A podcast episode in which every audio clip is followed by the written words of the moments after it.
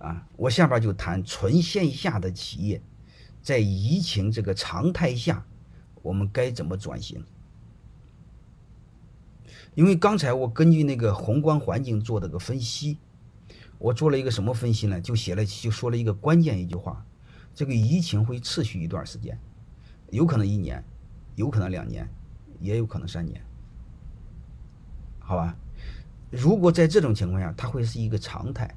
这种常态情况下，你会发现我们公共的活动全部受限，就是商场啊、饭店呐、娱乐场啊、电影院啊，几乎全部受限。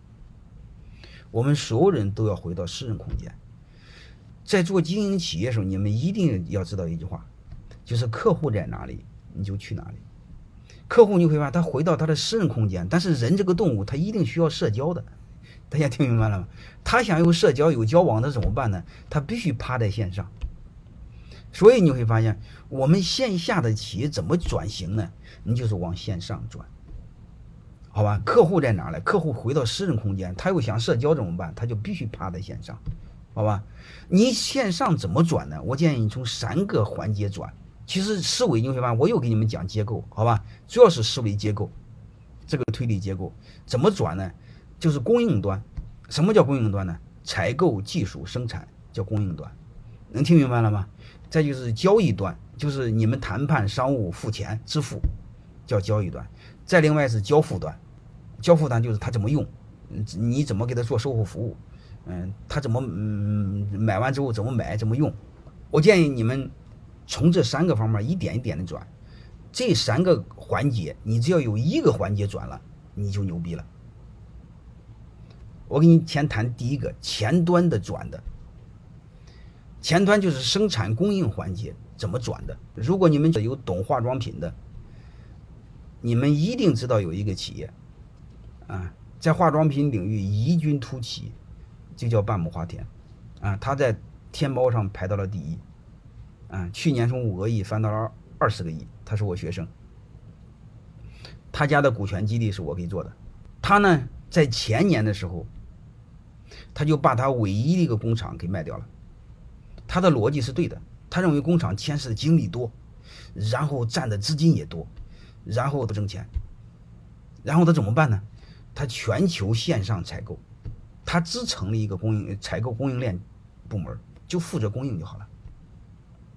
你会发现，他是不是通过这个直接就从实做虚，从有做物，是不是这样？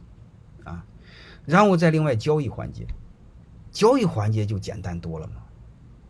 交易环节，你比如我再讲一个学生，我不知道你们知道不知道有一个饮料叫植益，啊，就是植物有很有益那个意思。就我一个学生卖饮料的，就是我们草根企业呀，做快消品是非常痛苦的事结果呢，他这个老板呢和那个刚才我说那半亩半亩花田的老板是同学，嗯，都是是在我泰山市董会里边做同学。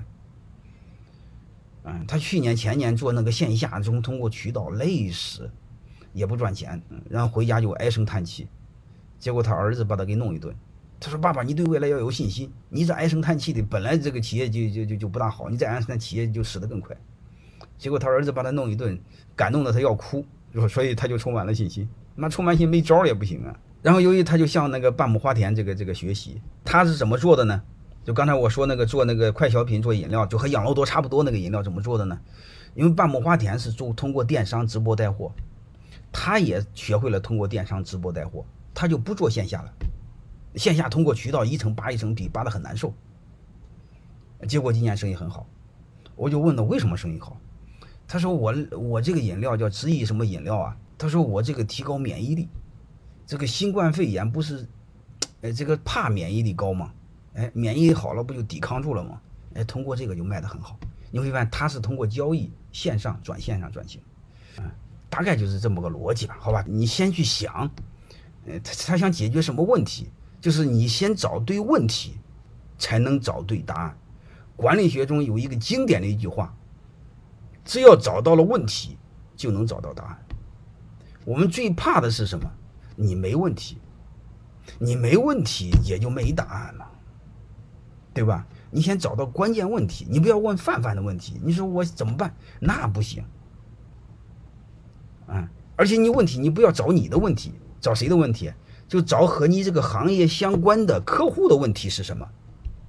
你比如你是开饭店的，你告诉我现在客户吃饭什么问题？好吧，你们不要看个案，上海的上海的饭店都是关的哈。所以你看他想吃饭，他吃不着。